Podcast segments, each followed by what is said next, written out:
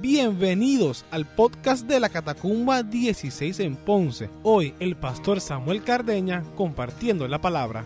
Esperamos que sea de edificación a tu vida. Y hoy verdaderamente quiero a todos, amada iglesia, eh, recordar la importancia de tener una relación íntima con Dios. Ahora sí, no, no, hasta espiritual me escucho. También si le pueden bajar ahí un poquito para gritar a gusto. La importancia de desarrollar una relación íntima con Dios. Y cuando tú y yo tenemos una genuina relación íntima con Dios, nuestras prioridades se convierten en las prioridades de Dios. Nuestro caminar y nuestras decisiones se convierten en decisiones que salen del corazón de Dios. Cuando nosotros tenemos una relación íntima con Dios, la gente se puede dar cuenta de ello, ¿verdad? Y podemos dar fruto de eso. Ahora, también quiero, ¿verdad?, hacer eh, recalcar algo. Esto también va más allá de lo que la gente también pueda medir, porque cada uno de nosotros tiene procesos individuales y específicos. Así que también tener cuidado con las comparaciones. He aquí donde podemos descansar en la gracia del Señor. Y no porque yo, por ejemplo, yo pueda, vamos a suponer que yo traje 20 invitados a la catacumba y prediqué el Evangelio y etcétera, etcétera. Eso no me pone en mejor posición quizá que una persona estuvo luchando con sus pensamientos y apenas logró venir a la iglesia. Los dos tenemos fe en el Señor y los dos actos le agradan al Señor. Cada proceso es específico y el Señor demandará a cada uno de nosotros en base a nuestra medida de fe y en base a nuestros procesos. Hoy yo quiero que te vayas con esa inquietud en tu corazón de retomar, reforzar o empezar una relación íntima con el Señor. Y también, mis queridos ah, hermanos, quiero también que pasemos de simples experiencias de simples chispazos en la presencia de Dios y que se convierta en una relación. Así que estaré llevándolos de experiencias a una relación constante y completa en Él. Y para ello voy a utilizar un personaje que es muy conocido es muy popular. Pero mientras, ¿verdad? Estaba buscando, eh, este personaje es un personaje, yo creo, muy parecido a nosotros en muchos sentidos. Y es un personaje donde nuevamente el Señor refleja su gracia en su vida. Y vamos a ir a Génesis capítulo 28. También si es posible, si me proyectan, en la si es posible, en, la, en el televisor de enfrente, para, para así poder ver. Y vamos a ir a Génesis capítulo 28, versículos del 10 al 22. ¡Ay! Momento, espérate. El versículo de hoy. Me van a regañar si no lo hago. No me texteó. Ponme el versículo. Mira, este filisteo que le se cree. Versículo para memorizar. Pónganse de pie. Pónganse de pie, pastor, perdóneme. Me lo dijo con tiempo, me lo envió, me lo recordó y se me olvidó. El del domingo pasado, vamos a recordar el del domingo pasado, ¿lo tienes? El de Gálatas. Ok, lo vamos a leer el del domingo pasado, todos al mismo tiempo. Ok, aquí va. Una, dos, tres. Estad pues firmes en la libertad con que Cristo nos hizo libres y no estéis otra vez sujetos al yugo de la esclavitud.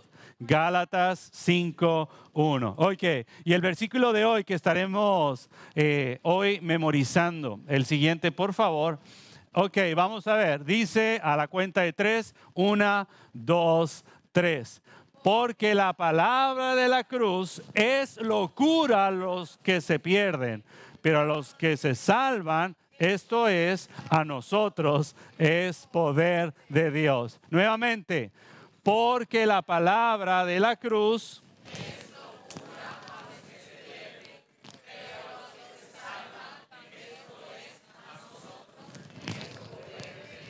Una vez más, porque la palabra de la cruz es locura a los que se pierden, pero a los que se salvan, esto es, a nosotros, es poder de Dios. Primera de Corintios 1, 18. Ahora les voy a dar unos segunditos para que lo vea, trate de memorizarlo. No. Tengo más de 40. Vea el versículo, a ver, repítelo en su mente. Repítalo. Ok. Ahí mismo, cierre los ojos y trate de decirlo. Y si no se acuerda una palabrita, abre el ojo así, mira, rápido y lo cierra. ¿Ok? A Joanny quiere un micrófono, quiere decirlo. ¿no? Ah, ok, aquí va. Ahí va. Una, dos, tres. Porque la palabra de la cruz es locura a los que se pierden, pero a los que salvan, esto es, a nosotros, es poder de Dios. Primera de Corintios 1, 18. Yo vi que algunos no movieron ni la boca, ¿eh? Se pasan. Dámosle un fuerte aplauso al Señor. Al final lo vamos a volver a decir para que lo registre, por favor, registre, vea cuál es el versículo, trate de lo memorice, no trate, memorice el versículo que lo vamos a decir al final. Ok, ahora sí, muchas gracias. Vamos entonces a Génesis, capítulo 28, versículos del 10 al 22, y vamos a estar hablando acerca de Jacob. Y hablar de Jacob, ¿verdad? Ahí podemos tener un estudio bíblico buenísimo sobre Jacob. Este no es el objetivo. Pero te quiero, ¿verdad?, hablar y recordar sobre un personaje que es señalado en la calle como el tramposo, el mentiroso, el engañador o manipulador. El que te conozcan en la calle así es algo fuerte.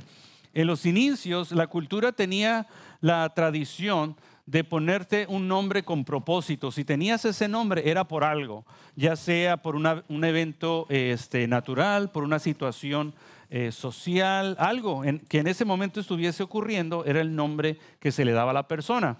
Y a Jacob se le puso Jacob porque desde el nacimiento él, mm, tuvo, eran gemelos, Jacob y Esaú, y este tramposito, ¿no? Desde, desde, desde bebé le estaba agarrando la piernita al hermano, ¿no? Porque el primero que saliese ese iba a ser el primogénito, y la primogenitura tenía una bendición espiritual y económica sobre, sobre los hijos en aquel entonces. Este es como que, ah, yo gano, yo llego primero, ¿no? Mira qué tramposo, ¿no? Y le pusieron Jacob. Y tiene eh, un contexto muy interesante. Y mientras yo te doy un resumen, en unos momentos te voy a dar un resumen de las cosas que él estaba batallando en lo individual y como familia, quizá tú te puedas identificar en algunas cosas en el proceso de él. ¿Está bien? Génesis capítulo 28, del 10 al 22, te lo voy a leer en la nueva traducción viviente. Mientras tanto, Jacob salió a Berseba, eh, Berseba y viajó hacia Arán a la caída del sol. Llegó a un buen lugar para acampar y se quedó allí para pasar la noche. Jacob encontró una piedra donde reposar su cabeza y se acostó a dormir. Mientras dormía, soñó con una escalera que se extendía desde la tierra hasta el cielo. Vio los ángeles de Dios que subían y bajaban por ella.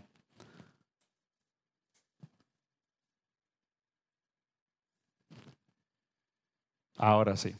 En la parte superior de la escalera estaba el Señor quien le dijo, yo soy el Señor, Dios de tu abuelo, Dios de Abraham y Dios de tu padre Isaac.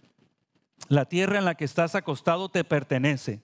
Te la entrego a ti y a tu descendencia tus descendientes serán tan numerosos como el polvo de la tierra. Se esparcirán en todas las direcciones, hacia el oriente, hacia el occidente, hacia el norte y el sur.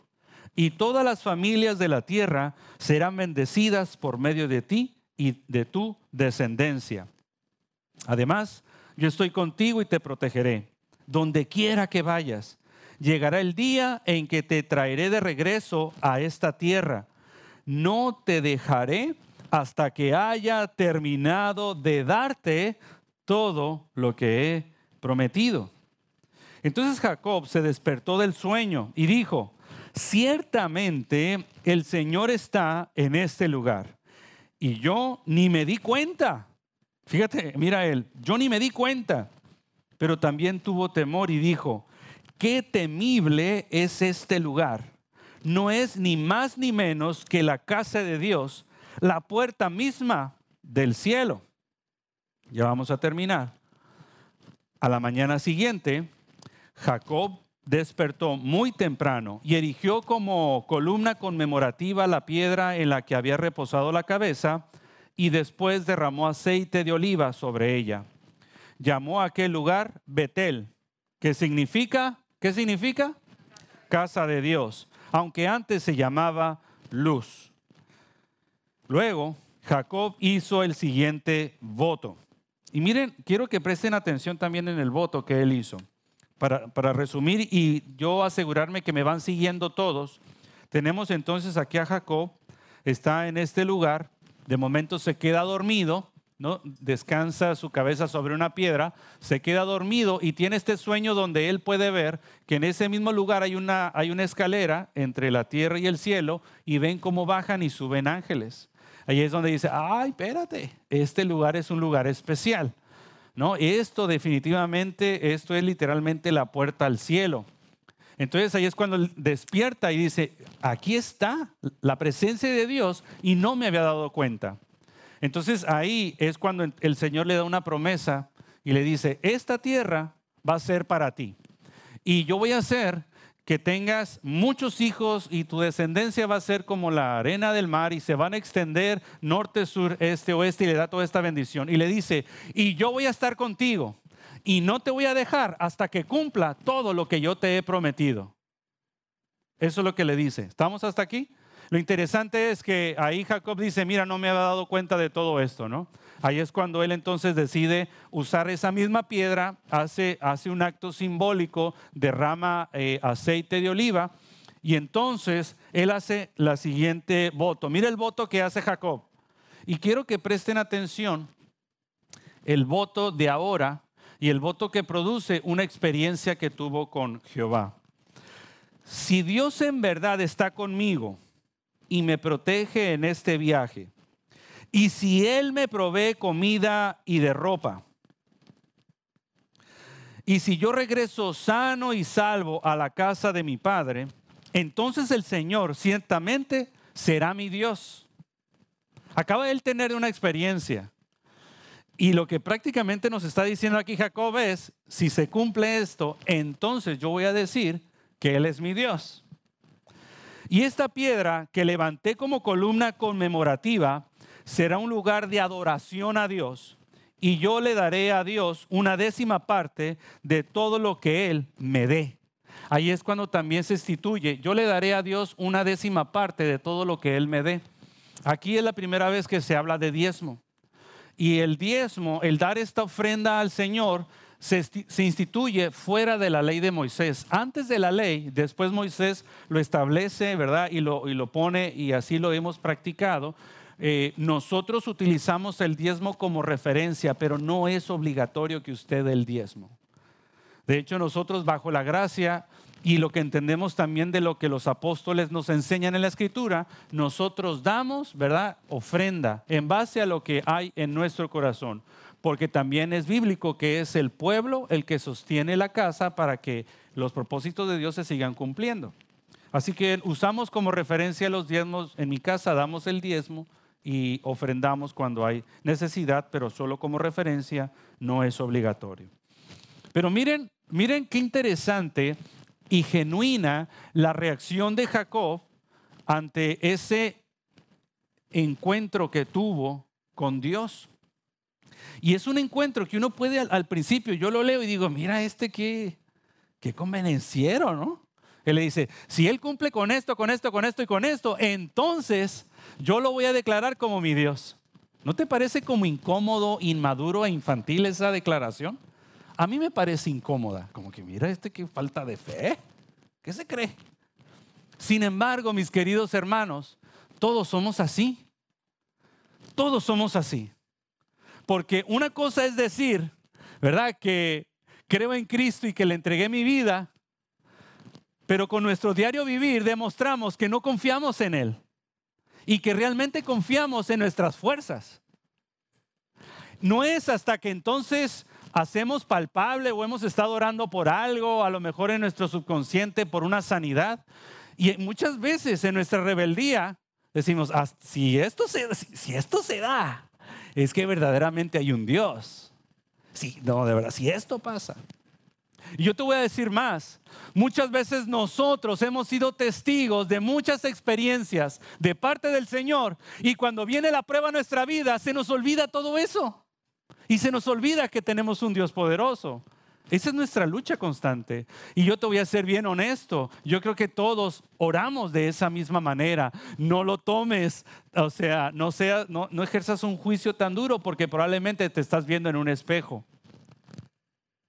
Y nosotros muchas veces así realmente caminamos diciendo, si se cumple esto y se cumple lo que, ¿verdad? Ahí dice eso, pero como que sí, como que no creo hasta, ¿verdad? Hasta que no pase entonces. Y estamos hablando de Jacob, el padre de lo que hoy conocemos como Israel. Estamos hablando de un personaje medular en la historia. El pueblo amado que se llama Israel es este personaje, porque después Dios le cambia el nombre. Bueno, vamos a entender un poco quién es este hombre Jacob. Y yo te voy a adelantar algo, Jacob vamos a ver las diferentes experiencias que él tuvo con Dios, hasta que al final decidió tener una relación con Dios. Ok, miren, ay, perdón. miren esa imagen aquí. ¿Quién fue Jacob? En ese contexto, primero, cuando empieza su proceso, llega a la casa de su tío Labán y se enamora de Raquel. tío Labán tenía dos hijas, eh, la mayor eh, Lea, la menor Raquel. Y en la cultura, ¿verdad? En aquel entonces se estilaba que primero se casaba la mayor y después, ¿verdad? Dependiendo el orden. La escritura muestra, y hay un caso ahí de bullying muy interesante, muestra cuando describe a Raquel, si tú lees en la escritura, dice que Raquel era de hermosa apariencia y, la describe como una doncella preciosa. Y cuando habla de Lea, Lea dice que era de ojos tiernos. Lea era de ojos tiernos, no dice nada más. Una forma poética de decir que era fea, ¿no? Sí, eh, a mí se me hace bien feo eso porque es como cuando, cuando, no sé, no sé si deba decir este chiste, lo voy a decir y si no me perdona. Pero cuando a veces alguien te enseña a su bebé Y para todas las mamás, pues los bebés son preciosos, ¿no? Y a veces uno como varón, uno no tiene buenos filtros y raya en la imprudencia. Y uno ve el bebé y dice, ay, qué bonita cobijita. Mira qué bonito, ¿verdad? Qué bonitos zapatitos. Cuando uno dice eso, uno trata de desviarse, ¿no? Como, ay, mira, pero qué bonita ropita le pusiste, ¿no? Pues con Lea pasó así. Con Raquel se le describe lo preciosa que era, pero con Lea tenía ojitos tiernos, que de hecho teólogos dicen que tenía como la mirada perdida, ¿no? Trabajó ahí, el, el negocio que hubo con, con, su tío Labán, le dijo, ok, eh, ahí al tramposo le hicieron trampa, ¿eh? Se encontró con un tramposo mayor. Si tú crees que tú eres tramposo, mentiroso, te vas a topar con uno mayor que tú. No siempre uno se sale con la suya, ¿verdad? Y le dice, ok, te vas a casar con ella, pero tienes que trabajar siete años para ganarte el derecho a casarte. Vas a trabajar siete años. Qué romántico, ¿no?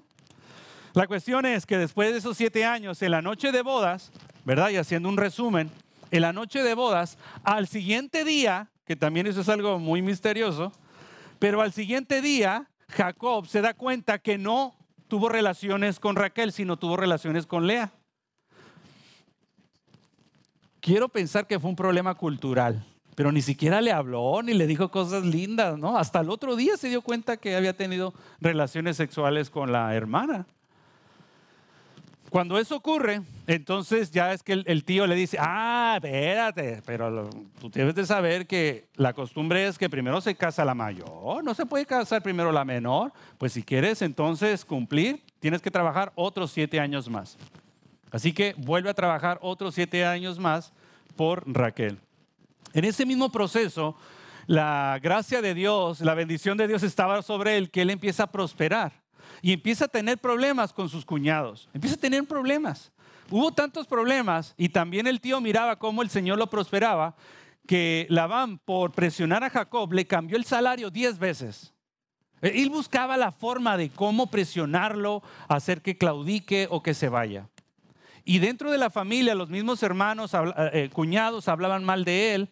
Y luego el tío Labán le, ponía más eh, cuestiones más difíciles. Al final le dijo, mira, no me pagues. Y hacen ahí una negociación y, y las ovejitas que salgan con manchitas y que yo no sé qué y con líneas, que esas sean para mí, pero las ovejitas que salgan bien y blancas que sean para ti. Pues de momento empiezan a salir más ovejitas con manchitas, que eran las raras. Y él empieza a crecer. El cuento largo corto es que termina huyendo de su familia. No le avisa nada y le dice, ¿sabes qué? Vámonos. Y terminan huyendo. Pero también su esposa le gusta, ¿verdad? El bochinche. Y en, ese, en lo que están huyendo, se lleva los ídolos y las estatuas y figuras de su tío Labán. Y un, problema tras otro, un problema tras otro. También eh, quizá consecuencia de las trampas que él hacía. Después de todo eso, la cosa no termina ahí. Él también tenía un conflicto no resuelto con su hermano Esaú. Esta raíz de amargura, y yo he predicado muchas veces al respecto. Pero en todo ese proceso también los teólogos dicen que fueron entre 20 o 30 años después, donde él decide otra vez tener el encuentro con su hermano y regresar. Y en ese proceso también dice la escritura cómo eh, Jacob tenía miedo, no vaya a ser que lo quiera matar. Él envía muchísimos regalos delante para tener el encuentro con él y tiene un encuentro favorable, un encuentro bueno. En ese mismo proceso, cuando va a tener, ¿verdad?, otro encuentro con su hermano, vuelve él a tener otro encuentro con Dios. En ese mismo, después de todo este estrés, él vuelve a tener otro encuentro con Jehová en Peniel. Y es un encuentro muy interesante y muy poderoso, porque ahí es donde se relata que él eh, se enfrentó con Jehová. Él se enfrentó con Dios y peleó con Dios y le dice, él lo identifica y le dice, tú no te vas hasta que me bendigas. Y está luchando por esa bendición. Y en esa lucha, ¿verdad? El, el ángel de Jehová dice que le toca la cadera y le disloca la cadera. Y Jacob, desde ese entonces, él caminaba, eh, ¿cómo se le dice cuando uno camina así medio? cojeaba, ¿no? Cojo, ¿sí? Unos dicen, unos eh, sugieren que cada vez que él caminaba le, le causaba mucho dolor y mucha incomodidad. Y esa señal le dejó. Así que ese otro encuentro que tuvo con el Señor le deja esa marca física en su ser. Peniel le disloca la cadera. El problema no termina ahí. Después, ellos se mudan a Siquem. Recuerda, todo esto empezó en Betel, ¿verdad? Y él iba a emprender todo un proceso y muchísimas etapas tenía que vivir. El Señor tenía, tenía objetivos en ese viaje para después regresar, porque Él le dijo, esta tierra es tuya. Sin embargo, fue necesario todo ese peregrinaje por muchísimos años. Antes de regresar a Betel y después de haber tenido el encuentro con su hermano Esaú, eh, en la escritura se menciona que tuvo pues estas, estos 12 hijos, pero también tuvo hijas. Y la única hija que se menciona es Dina, pero tuvo más hijas. Que por cierto, también su matrimonio y su familia era un caos. ¿eh?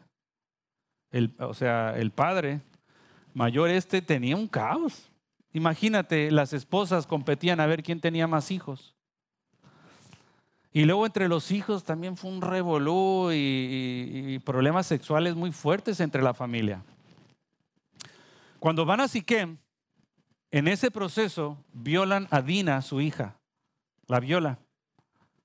No es cualquier cosa. Él, Jacob, no hace nada en ese proceso y sus hermanos se enojan. En ese proceso, también tienes que leerlo, es una historia de verdad fascinante.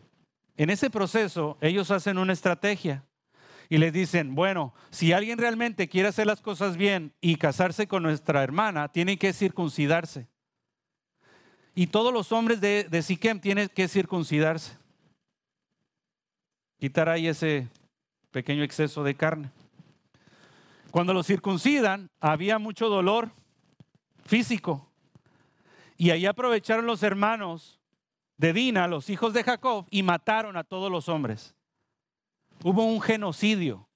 Ellos mataron a todos los hombres. No pudieron realmente llevar el proceso correctamente y mataron a todos los hombres de la ciudad. Es como, pues mandaron matar a todos los hombres de Ponce. Mataron a todos los hombres. O sea que el capo de Sinaloa se queda corto. Sí, ¿no? O Rambo.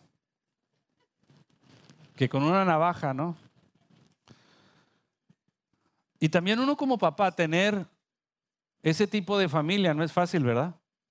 Y que mucha sangre, ¿verdad? Sea responsable de todo ese derramamiento de sangre. Estaba viviendo muchísimos conflictos. ¿eh?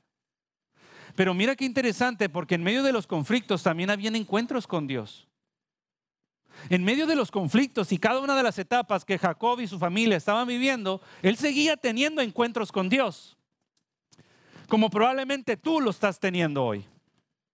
Probablemente tú seas alguien como Jacob, donde has pasado diferentes etapas, diferentes procesos, quizá procesos que te dan vergüenza inclusive decirlos, pero tú sigues teniendo encuentros con Dios. Dios quiere tener una relación contigo. Porque Dios es bueno. Y su misericordia y su gracia no se compara a la de nosotros. No está sujeta a lo que tú y yo podamos hacer o no hacer. Así que, más que desanimarte, quiero animarte que ese hombre con ese estilo de vida complicado, de vida, ese estilo de vida difícil, Dios cumplió su promesa con él. Y así como Dios ama a Jacob, así te ama a ti.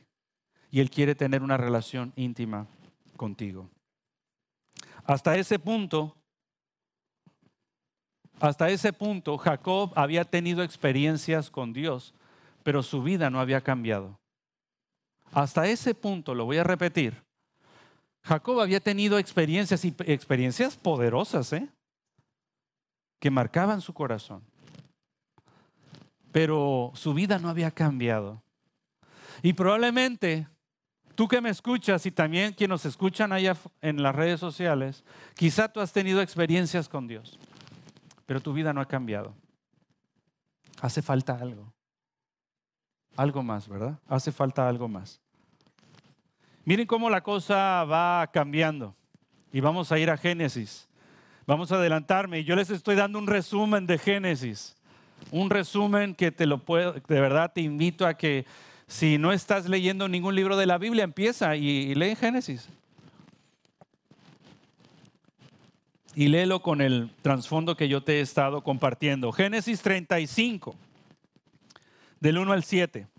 Y dice, entonces Dios le dijo a Jacob, prepárate, múdate a Betel, establecete allí y edifica un altar a Dios quien se te apareció cuando huías de tu hermano Esaú.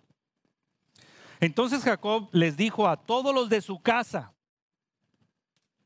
desháganse de todos sus ídolos paganos, purifíquense y pónganse ropas limpias. Ahí ya estamos viendo un cambio de actitud. Aquí ya Jacob, su oración fue, ok, pues yo creo que es hora de hacer las cosas bien. A mí me encanta mucho una, tuve una conversación hace poco con alguien y estábamos analizando de las maravillas de la iglesia de los hechos. Si tú conoces parte de verdad de la historia, nosotros buscamos imitar la iglesia de los hechos.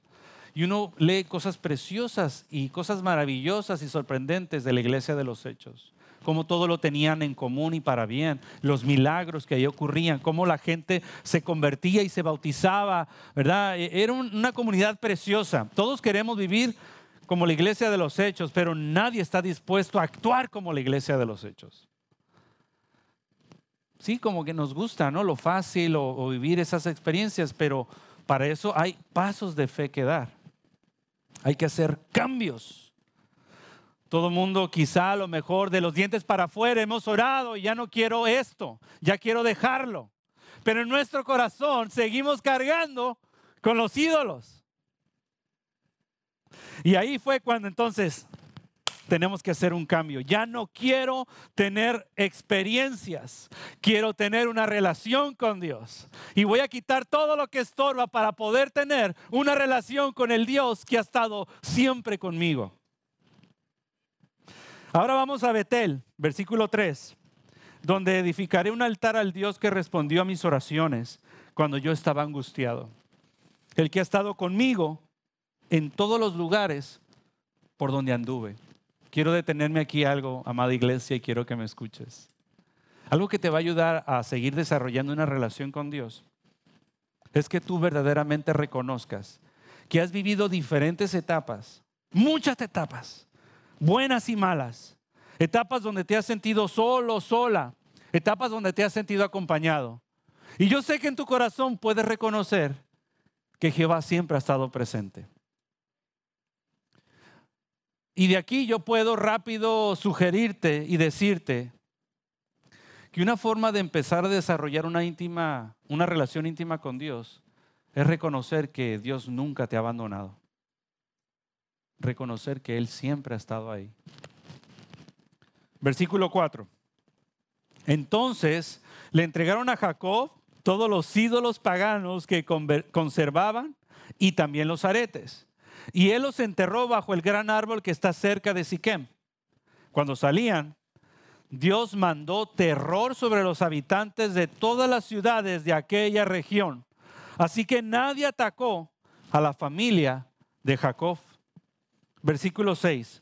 Finalmente, Jacob y todos los de su casa llegaron a Luz, es decir, a Betel, en Canaán. Allí Jacob edificó un altar y llamó al lugar el Betel, que significa Dios de Betel.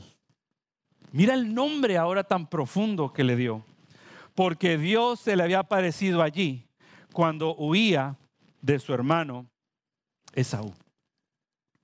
También aquí quiero yo comentar algo. Puse ahí, ahí Jacob edificó un altar y llamó al lugar el Betel. Él entonces regresó. ¿Recuerdas la primera, el primer voto que le dio a Dios? Y le dijo, si Dios me guarda de esto, si Dios me hace esto, si Dios yo daré la décima parte de todas mis ganancias. ¿Verdad? Esa es una suposición mía. Pero yo supongo que en ese momento, si está en un altar, en un altar que se hacían sacrificios, había derramamiento de sangre, ¿verdad que sí? Para perdón de los pecados. Yo, en mi suposición, yo creo que ahí eh, Jacob sacrificó el 10% de su ganado. Porque él ahí también, eh, Jacob cumplió su promesa. Esa es mi suposición, que ahí él pudo haber ofrecido el 10% de todo lo que tenía, porque ese voto él había hecho. Y él había reconocido en su corazón que Dios siempre estuvo con él y lo guardó. Inclusive nosotros.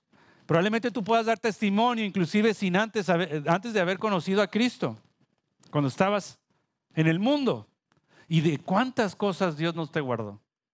Dios siempre ha estado presente, amada iglesia, inclusive aunque no lo puedas entender o no lo puedas sentir. Ahí es donde yo también te quiero pedir que te aferres con fe que te aferres con fe a eso. Y ese es un, un primer paso muy importante, muy, muy importante. No es fácil, ¿verdad?, de decirlo. Y son, es un reto muy grande. Ahora, ¿qué es lo que, te quiero mostrar con esto? Jacob, yo te di un resumen, ¿eh? Pero Jacob vivió muchísimas tragedias en su persona y como en, en diferentes etapas. Vivió muchas muchas tragedias. Tuvo muchos problemas Jacob, como tú los has tenido. Pero cada etapa de nuestras vidas nos permite conocer más a Dios. Jacob tuvo que llevar todo ese proceso de Betel, ¿no? A diferentes ciudades, Siquem y todo lo que llevó para regresar nuevamente.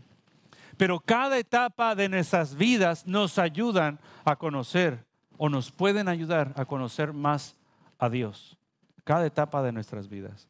Como ocurrió con Jacob y como ocurrió con muchos personajes que leemos en las Escrituras. He aquí el reto de adoración poderoso. Demos gracias por cada etapa de nuestras vidas. Demos gracias por cada etapa de nuestras vidas. Amados hermanos, también yo estoy claro que hemos vivido situaciones muy dolorosas, pero también quiero recordarles que vivimos en un sistema caído. No pretendemos, no pretendamos a, vivir como esperamos en el cielo vivir. Las enfermedades, las desilusiones, el pecado, la maldad, no la podemos sacar. Ese es con lo que nos enfrentamos día a día. Eso es real y eso es genuino. Pero nosotros como sus hijos debemos de descansar en la promesa. Hoy, por ejemplo, por la tarde y cada vez que tenemos estos eventos, cuando vamos a un funeral y parte alguien o muere alguien, nosotros lloramos, pero no lloramos como aquellos que no tienen consuelo o esperanza. Nosotros lloramos porque eh, vamos a extrañar y hay ese lazo de amor y la muerte no es natural porque originalmente no fuimos diseñados para morir. Pero sí, podemos llorar, pero con la esperanza de que aquel día, algún día nuevamente nos encontraremos y nos volveremos a ver. Probablemente tú estás viviendo una etapa de escasez. Probablemente tú estás viviendo una, una etapa de traición, de enfermedad, de problemas matrimoniales, de problemas familiares. Pero cada una de esas etapas, mis queridos hermanos, si tú quieres desarrollar una relación íntima con Dios, cada una de esas etapas nos ayudan a conocer más al Señor. Cuando tú estás enfrentando una etapa, tú puedes decidir o darle la vuelta al proceso o enfrentarlo agarrado de Dios. Tú lo decides. En los dos te va a costar, ¿eh? No creas que por sacarle la vuelta o no hacer nada va a ser más fácil. No, en los dos te va a costar. Todo tiene un precio en esta vida. Yo te quiero invitar a que decidas pagar el precio por Dios. Decide pagar el precio y elige por Dios. Y demos gracias en cada una de estas etapas, porque cada una de esas etapas de la vida nos permiten conocer más a Dios. Número dos, la meta no es que vivas de experiencias, sino que vivas una relación.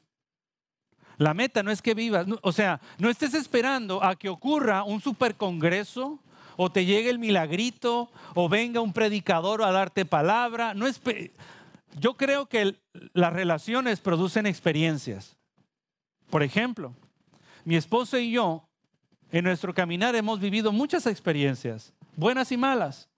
La experiencia cuando nos casamos, la experiencia de la luna de miel, la experiencia de nuestro primer hijo, la experiencia de alguna de las vacaciones. Hemos tenido experiencias. Pero en el matrimonio el objetivo es una relación diaria, de conocernos, de afilarnos, de santificarnos. El matrimonio está hecho para santificarnos. ¿Qué significa esto? El matrimonio saca quién realmente somos, lo bueno y lo malo, para entregárselo al Señor y hacer los ajustes pertinentes. Pero el objetivo del matrimonio no es, no es tener experiencias. La relación produce experiencias. El objetivo del matrimonio es llevar una relación constante del día a día, en la dificultad, en los problemas, en los malentendidos. Nosotros, mis queridos hermanos, hemos sido invitados y diseñados no para tener experiencias y chispazos con el Señor, sino para vivir una, una, una relación continua con Él. Dios está siempre con nosotros, lo sientas o no. Y te quiero recordar hoy una forma práctica de cómo tener una relación con el Señor. Te voy a dar una, una te voy a recordar una idea práctica, porque hay gente, ¿verdad? también, y por nuestro estilo de aprendizaje, hay gente que prefiere, enséñame con el ejemplo para yo, para yo imitarlo. ¿Verdad que sí? Hay gente que necesita, ok, ¿cómo lo hiciste? Ok, pico y luego... Ah, y ya lo, otro lo hago yo solo. ¿Cómo tener una relación directa y genuina con Jesús? Bueno, ¿cómo se puede amar a alguien que realmente no hemos conocido o visto? ¿Cómo tú puedes decir que amas a Dios? ¿Realmente lo conoces? ¿Cómo? He aquí lo que les digo, que somos seres físicos tratando, ¿verdad?, de conectar con una dimensión superior. Y yo te voy a decir cómo, te voy a dar te voy a dar una forma práctica de cómo tener una relación directa con el Señor y la encontramos en Mateo 25. Mateo 24 nos habla sobre las señales del fin. Y todo mundo se enfoca en Mateo 24. Pero Mateo 25 nos habla de lo que la iglesia tiene que hacer en lo que Cristo regresa. Mateo 24 nos habla de las señales del fin, pero Mateo 25 es lo que tenemos que estar haciendo hoy como iglesia. ¿Ok? Y ahí el Señor Jesús hace una parábola exquisita, muy práctica. Y se las voy a recordar. Mateo 25, del 37 al 40. Entonces, esas personas justas responderán, Señor, ¿en qué momento te vimos con hambre y te alimentamos?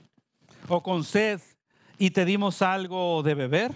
¿O te vimos como extranjero y te brindamos hospitalidad?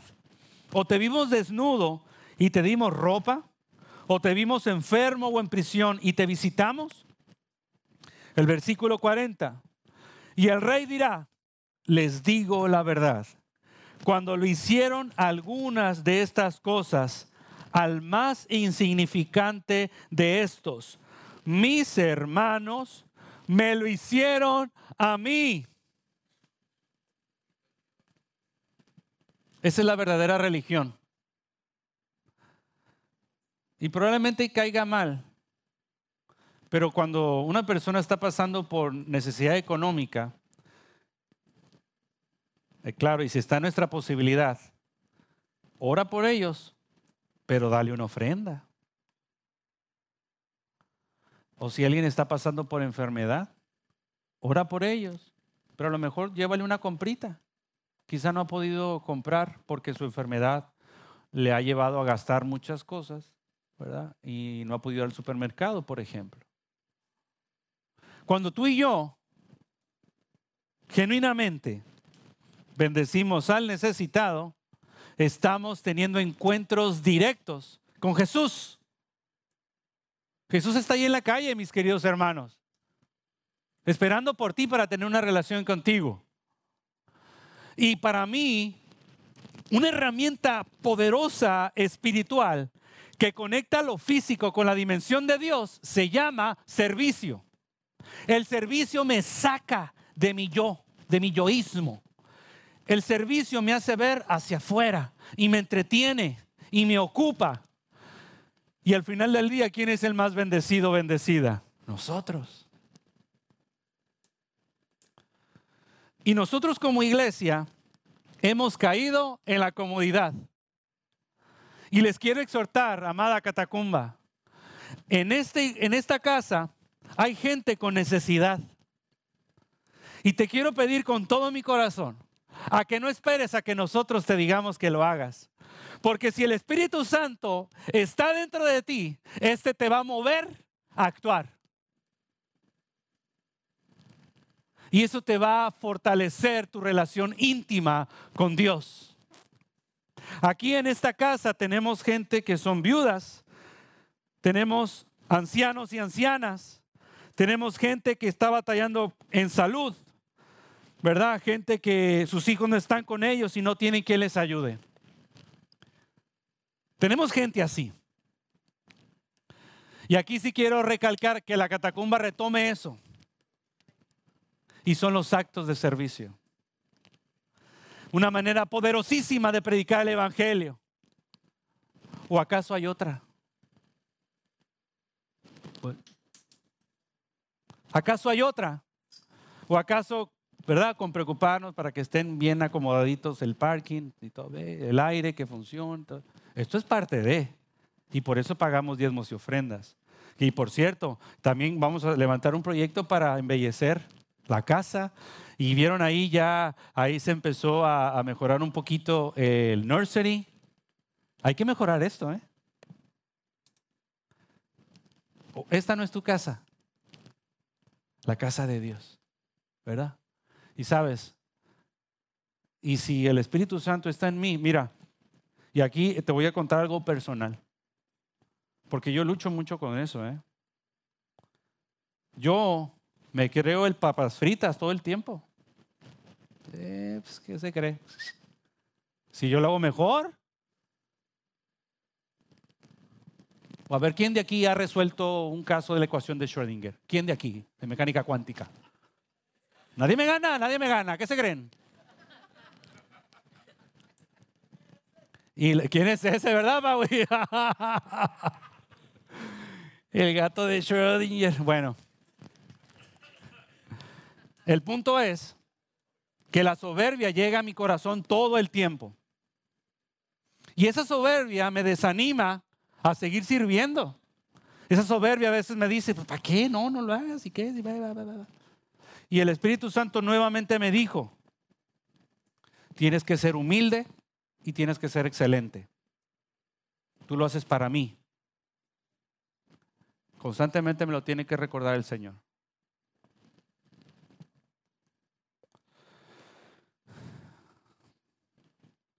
Voy a hacer ahora una oración. Amado Señor, te pedimos perdón, porque nuestra comodidad, nuestra, nuestro egoísmo, nuestra inmadurez, imprudencia, tantas cosas, Señor, nos ha hecho que no miremos la necesidad de nuestros hermanos. Y, a veces nosotros hemos predicado un evangelio de amor y poderoso, pero parece que no lo vivimos. Te pedimos perdón, Señor, si tú, Jesús, nos has estado pidiendo ese vaso porque tiene sed y no te lo hemos dado. Hemos sido hipócritas, Señor. Y quizá cantamos una cosa, pero en realidad hacemos otra, perdónanos. Pero sentimos tu amor y tu presencia y gracias por esta nueva oportunidad. Gracias por tu palabra. En nombre de Jesús. Así que, ¿cómo tener una... Mira, yo te puedo decir y hablar de la forma romántica y claro está, para tener una relación con Dios tienes que leer la escritura. Claro está. ¿Quién no sabe eso? ¿Quién no sabe que para tener una relación con Dios tiene que orar? Claro está. Pero ¿por qué se nos hace tan difícil? ¿O por qué no lo hacemos? Esa es una de las herramientas espirituales y creo yo que, que sí hay también disciplina y madurez para alcanzar esos niveles. Yo puedo muy emocionado terminar de leer la Biblia en un año y volverla a leer me cuesta. Y hasta yo me puedo justificar y decir, no, pues ya la leí, voy a descansar tantito. Eso me ha pasado. Pero a lo mejor si tú eres una persona muy práctica y le gusta meter mano, ahí el Señor también nos dice cuál es la verdadera religión. Sirve. Y cuando tú sirves, te prepara la plataforma para predicarle a tu familia. Cuando tú sirves, te prepara la plataforma espiritual para decir, te quiero invitar a la catacumba. Necesitas escuchar un mensaje y te saca del yoísmo. Siguiente, mantente fiel a Dios. Y todavía no les he compartido la frase que Dios me habló, ¿eh? Xavier, que ahorita voy a decir una frase de rompehuesos. Mantente fiel a Dios. Él cumple sus promesas. Pero mantente tú fiel a Él. Mantente fiel. Mantente fiel. Él cumple sus promesas. Y te lo quiero decir y recordar porque las diferentes etapas de nuestras vidas nos llevan a claudicar o querernos quitar o desanimarnos. Eso va a venir, mis queridos hermanos. Por eso no te alejes de la iglesia. No te alejes, porque la iglesia nos ayuda a mantenernos y nos ayuda también a enfocarnos. No te alejes. Y ahora, mira lo que pasó. Eh, eh, Jacob se mantuvo fiel a Dios. Y míralo, y probablemente no viviste lo mismo que él o no hemos vivido lo mismo que él, no minimizando tu proceso, claro está. Génesis 35 del 9 al 13. Ahora que Jacob había regresado de Padán Aram, Dios se le apareció de nuevo en Betel. Y Dios lo bendijo diciéndole, tu nombre es Jacob, pero ya no te llamarás Jacob. A partir de ahora tu nombre será Israel. Ya no serás conocido como el tramposo. Ahora vas a ser Israel, Padre de naciones. Así que Dios le cambió el nombre y lo llamó Israel. Entonces Dios dijo, yo soy el Shaddai, Dios poderoso. Sé fructífero y multiplícate. Llegarás a formar una gran nación. Incluso de ti saldrán muchas naciones, entre ellas Puerto Rico. Habrá reyes entre tus descendientes y te entregaré la tierra que le di a Abraham y a Isaac. Así es, te, la, la daré a ti y a tus descendientes. Luego Dios ascendió desde el lugar donde le había hablado a Jacob. Porque Dios le había dado esa promesa, ¿recuerdas al principio? Pero fue todo un proceso necesario en cada una de las etapas y Dios cumplió su promesa. Y nuevamente, yo sé que es una frase muy trillada, pero Dios cumple sus promesas, amada iglesia. Cuando Dios le dice eso, pasaron muchos años más para que se cumpliera esa promesa, ¿eh? No fue, no creas que es cuando el tiempo de Dios se cumple de una forma perfecta, no como tú y yo lo medimos. Así que no te, no te canses de ser fiel. No te canses de adorar. No te canses de orar. No te canses de servir, de dar para su obra y de buscar su presencia. No te canses, no te canses. Hazlo, mantente fiel porque Dios es fiel. Mantente fiel porque Dios es fiel. Más allá por lo que tú puedas sentir. Y me encanta porque uno de los jóvenes que, es muy cercano a mí, veo que él escribe en sus posts, aunque no lo sientas y aunque no lo creas, mantente fiel, parafraseado. Y me da mucho gusto que dé esa frase, porque uno a veces escribe esas frases desde las trincheras de guerra cuando uno se siente así, yo no creo, pero decido, Señor, no siento nada, pero decido aferrarme a tu palabra porque yo sé en mi corazón que tú eres Dios y que hay un Dios. No te canses y mantente fiel. Y aquí es donde quiero compartirte la frase que realmente Dios me compartió. Cuando yo preparaba esto para ustedes, de tener una relación con el Señor. Yo llevo ya muchos años caminando con Él. Y me doy cuenta que me falta un montón. Pero que quiero conocerle más. Y quiero apasionarme más. Quiero que el Espíritu Santo me dé más estrategias para predicar el Evangelio. Más y más. Y déjame decirte algo, ¿eh? si tú dispones de un corazón, no importa la restricción humana, ¿eh? no importa la restricción humana. Dios te pone en gracia y te da la sabiduría para actuar. Te lo digo porque me consta. Pero mira lo que produce la relación íntima con Dios. Tú has escuchado y lo leí. El Dios de Abraham, el Dios de Isaac y el Dios de Jacob. Claro, ahora se añade porque él decidió creer y tuvo una relación con él. ¿Verdad que sí? El Dios de Abraham, el Dios de Isaac y el Dios de Jacob. ¿Sí o no? Una cosa es que tú camines con Dios y otra cosa es que Dios diga, yo soy su Dios. Lo voy a repetir. Una cosa es que tú camines con Dios. Pero en una relación, Dios puede decir, yo soy el Dios de Javier. Así como lo escribió. Y él dijo, yo soy el Dios de Abraham, de Isaac y de Jacob. Y con el Señor podemos tener una relación tan íntima y eso es lo que a mí me ministra en el corazón. Y yo quiero que también se diga, que Dios diga, yo soy el Dios de Samuel. Yo soy el Dios de Samuel. También que se diga, en medio de todos estos procesos, yo soy el Dios de Abdiel. Yo soy el Dios de Xavier, de Eric, yo soy el Dios de Eric. Yo soy el Dios de Julio. Porque de los dientes para afuera podemos decir, Jesús es mi Dios. Claro que sí. Pero en una relación, Dios mismo puede decir, yo soy el Dios de Andy.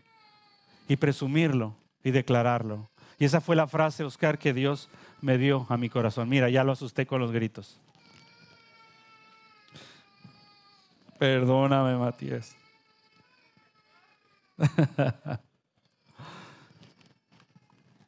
que tú camines con Él y Él camine contigo de tal forma que su obra sea evidente en tu vida. Es una frase también muy fuerte, lo reconozco. Que tú camines con Él y Él camine contigo de tal forma que su obra sea evidente en tu vida. Es, una, es, fuerte, ¿eh? es fuerte. Tampoco te desilusiones si tú crees que el fruto que tú has producido no es uno digno. No, no lo malentiendas. Tampoco significa que llevar una vida perfecta dentro de los estándares del mundo, entonces Dios sí está conmigo. No, no, no. Cada uno tiene su etapa. Cada uno de nosotros tiene su proceso. Y no, yo, yo estoy convencido en mi espíritu que Dios quiere identificarse como nuestro Dios. El Dios de Abraham, el Dios de Isaac, el Dios de Jacob, el Dios de Paui, el Dios de Doña Ana. Y yo quiero que la gente vea, yo, yo quiero conocer a tu Dios. Una cosa es que digas, Él es mi Dios. Y otra cosa es que se diga, yo soy su Dios. Y eso lo produce una relación íntima con Él. Vamos a ponernos de pie, por favor.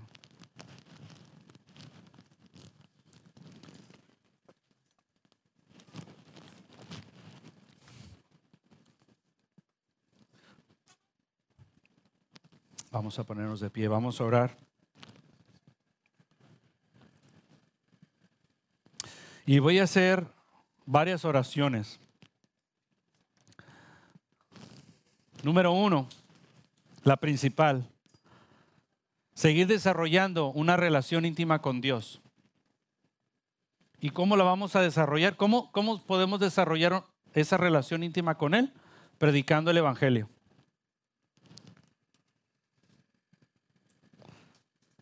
Decían, predicando el Evangelio. Esto es práctico, ¿eh?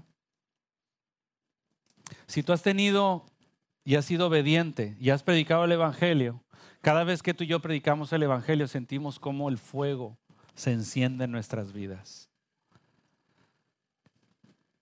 Si tú realmente quieres conocer al Dios vivo y que se diga el Dios y dices tu nombre, tienes que predicar el Evangelio. No tengo que darte cátedra ni decirte cuál fue la instrucción que nos dejó a todos el Señor Jesús. Si quieres encontrar gozo en tu vida, predica el Evangelio. Si tú quieres desarrollar una relación íntima con Él, sirve al necesitado. Sal de tu comodidad. Sirve, bendice al que tiene sed al que tiene hambre, al que está en la cárcel, al que está enfermo, a nuestras viudas, a nuestros ancianos, ancianas. Bendíceles. Y ahí tendrás un encuentro cara a cara con Jesús. De verdad te lo digo y te reto. Hay otra forma de predicar el Evangelio. ¿Cómo Jesús predicaba el Evangelio? El Señor Jesús predicaba y daba lo más importante, la salvación, pero siempre bendecía físicamente. Que no se nos olvide y salgamos de nuestra comodidad y que se siga despertando ese sentido de urgencia. Y aquí te voy a decir algo y no para echármelas, porque a mí no me gusta, no me gusta eh, caer en presunción. La escritura también nos dice que la mano derecha no sepa la mano izquierda lo que hace la mano izquierda, pero fue algo que ni yo me la creí, como que fue como, ay Señor, eso yo me atreví a hacerlo. Y salió que yo estaba dando unos talleres, se retomaron nuevamente, yo entré al mundo de los talleres por Maritza. Maritza me metió al mundo de los talleres, dar talleres a, a maestros del Departamento de Educación en toda la isla. Por eso yo creo que soy más conocido en Puerto Rico que en México. En México tengo tíos que ni me conocen, yo creo. Pero he dado talleres y otra vez se retomó. Después de la pandemia no había podido dar talleres. Y andaba por Bayamón, toda alta, toda baja, todos los días subiendo. Es una gran bendición. Y eh, un taller fue el manejo de la ira. A pesar de que yo doy talleres de matemáticas y de robótica y de esas cosas, me asignaron ese. Y me dijeron, ¿te animas a darlo? Pues, seguro, eso no, me encanta hablar de eso, las emociones. El cuento largo corto fue que cuando yo estaba dando un taller, una maestra explotó en llanto. Empezó a llorar, empezó a llorar, empezó a llorar. Eh, y uno no puede hablar del Evangelio en una sala de clase, como antes se podía. Pero las estrategias hay. Y la llevé, la llevé hasta el límite y todos estaban bien serios. Y ahí aproveché para decirle, ¿verdad? el contexto lo permitió y les dije, mira, el Señor me ha bendecido mucho. No, no dije el Señor, dije, yo soy una persona muy bendecida. Y ya le dije, no, esto, la, la Inter, la casa, que va, Le empecé a decir la parte económica, ¿no? Y le dije, pero ninguna de esas cosas me ha dado la verdadera felicidad, paz y plenitud en mi corazón. Te lo puedo decir porque yo le he alcanzado y eso, puff, se desmorona. Pero hay algo más fuerte que me da verdadero sustento y alegría. Y los dejé así como que, ¡ah! necesito salir y decírtelo. Puedes salir un momento.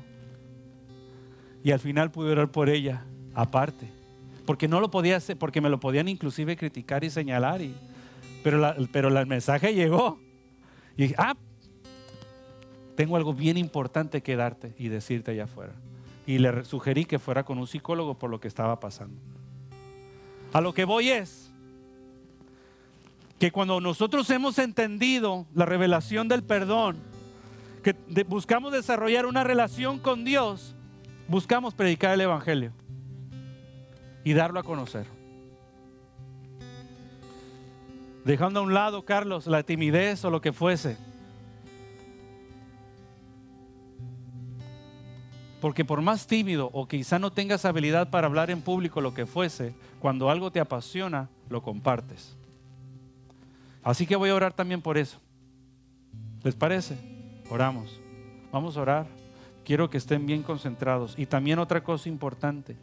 Si tú no has entregado tu vida a Cristo también, y quiero que estén atentos, hijo, allá, este, Yadiel.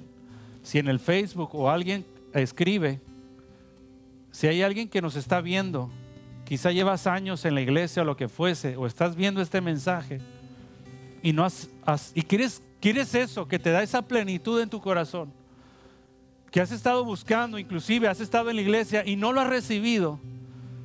Dices, yo quiero tener una relación, ya, ya basta de esos chispazos, yo quiero tener una relación, yo quiero conocer a ese Dios vivo y que se haga, se haga uno conmigo.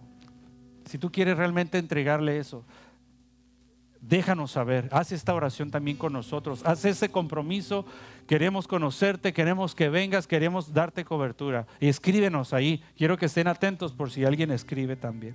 Y como iglesia, toda la iglesia va a orar por ti. Padre, en el nombre de Jesús, aquí estamos, mi Dios.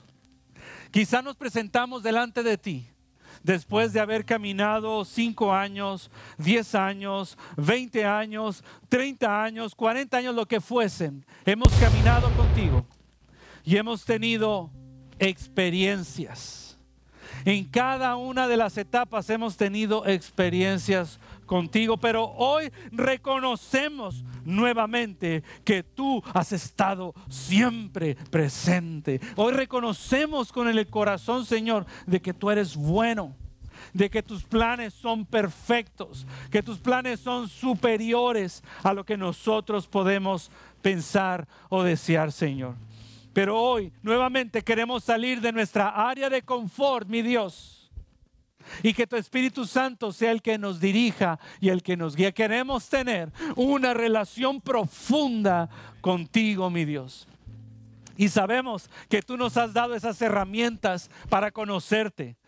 Y la más poderosa de ellas, predicar el Evangelio. A eso nos has llamado, Señor. Y ahí se cumple nuestro propósito de vida. Para todos aquellos que no saben para qué nacieron, pues yo te lo digo hoy, naciste para dar a conocer el amor de Dios y su salvación. ¿Para qué yo nací, Señor? Para dar a conocer y hablar de tus maravillas a toda criatura. Todos necesitan este mensaje, ya seas que ya sea una persona educada o que jamás haya ido a la escuela, ya sea una persona con recursos económicos o que sea pobre, ya sea un político, ya sea un deportista, cantante, maestro, médico, abogado, todos. Todos necesitamos ese mensaje, mi Dios. Y Señor, te pedimos perdón si en nuestra comodidad nuestro egoísmo no nos ha permitido voltear y mirar hacia la derecha y a la izquierda y ver la necesidad de aquellos que nos han pedido agua porque tienen sed. Perdónanos, Señor, si tú mismo nos has pedido pan porque has tenido hambre o nos has pedido el cobijo porque has tenido frío. Aquellos que se encuentran en la cárcel por diferentes circunstancias, aquellos que están enfermos, padeciendo, mi Señor. Queremos salir, Señor, y tomar iniciativa, que sea tu espíritu el que nos movilice. Bendición hay en ello, mi Dios. Y ahí tenemos encuentros y desarrollamos esa relación genuina y pura contigo, Jesús. Y mi Dios, queremos, Señor, desarrollar esa relación tan íntima donde tú te identifiques con nosotros y digas, yo soy el Dios de Samuel. Y así dilo en tu corazón con tu nombre. Así como tú identificaste a tus hijos y decías, yo soy el Dios de Abraham, yo soy el Dios de Isaac, yo soy el Dios de Jacob. Así se diga, yo soy el Dios de Fabián. Yo soy el Dios de Oscar.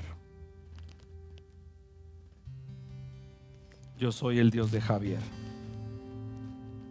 Sabemos, Señor, que el avivamiento aquí está en nuestros corazones y que tú nos estás llevando nuevamente, regresando a la senda antigua, regresando a la predicación del Evangelio, porque se trata de ti.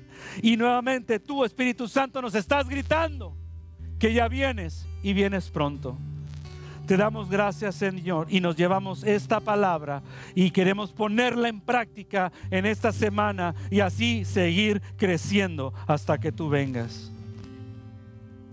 Y ya por último, y no menos importante, Señor, y si tú no le has entregado tu vida, si alguien aquí no le ha entregado su vida a Cristo, y allá también quienes nos ven, tú no te puedes salvar ni tu filosofía, ni tu ideología, ni tu dinero te puede salvar. Nada de eso da plenitud y eso tú lo sabes. Ese vacío que, que has buscado llenar con tantas cosas y podrás viajar y alcanzar el grado doctoral, lo que tú quieras, o tener el hijo que has anhelado por mucho tiempo. Pero nada de eso te dará la plenitud ni el gozo que solamente Jesús te puede dar. Y hoy te lo quiero ofrecer. Y te quiero invitar a que, a que lo reconozcas y lo declares como tu Señor y Salvador y le digas, abro mi corazón, entra a mi vida. Oramos por los hermanos y por la gente que no conoce a Cristo y que quizá también están en diferentes partes del mundo. Aquí estamos, mi Señor, reconociendo que solamente tú das plenitud de gozo. La salvación solamente la das tú, Señor, una salvación segura y eterna la tenemos en ti. Y quizá, mi Dios, la gente que nos está escuchando ha buscado esa plenitud y paz a través del dinero, a través de, una casa, un carro, lo que fuese, que son cosas buenas, que son bendiciones, claro que sí. Pero ninguna de ellas puede sustituirte, mi Dios. Porque sabemos que cuando partamos de esta tierra, para un lugar hemos de ir y queremos entregarte nuestra vida porque queremos estar contigo. Te reconocemos, reconocemos que somos pecadores.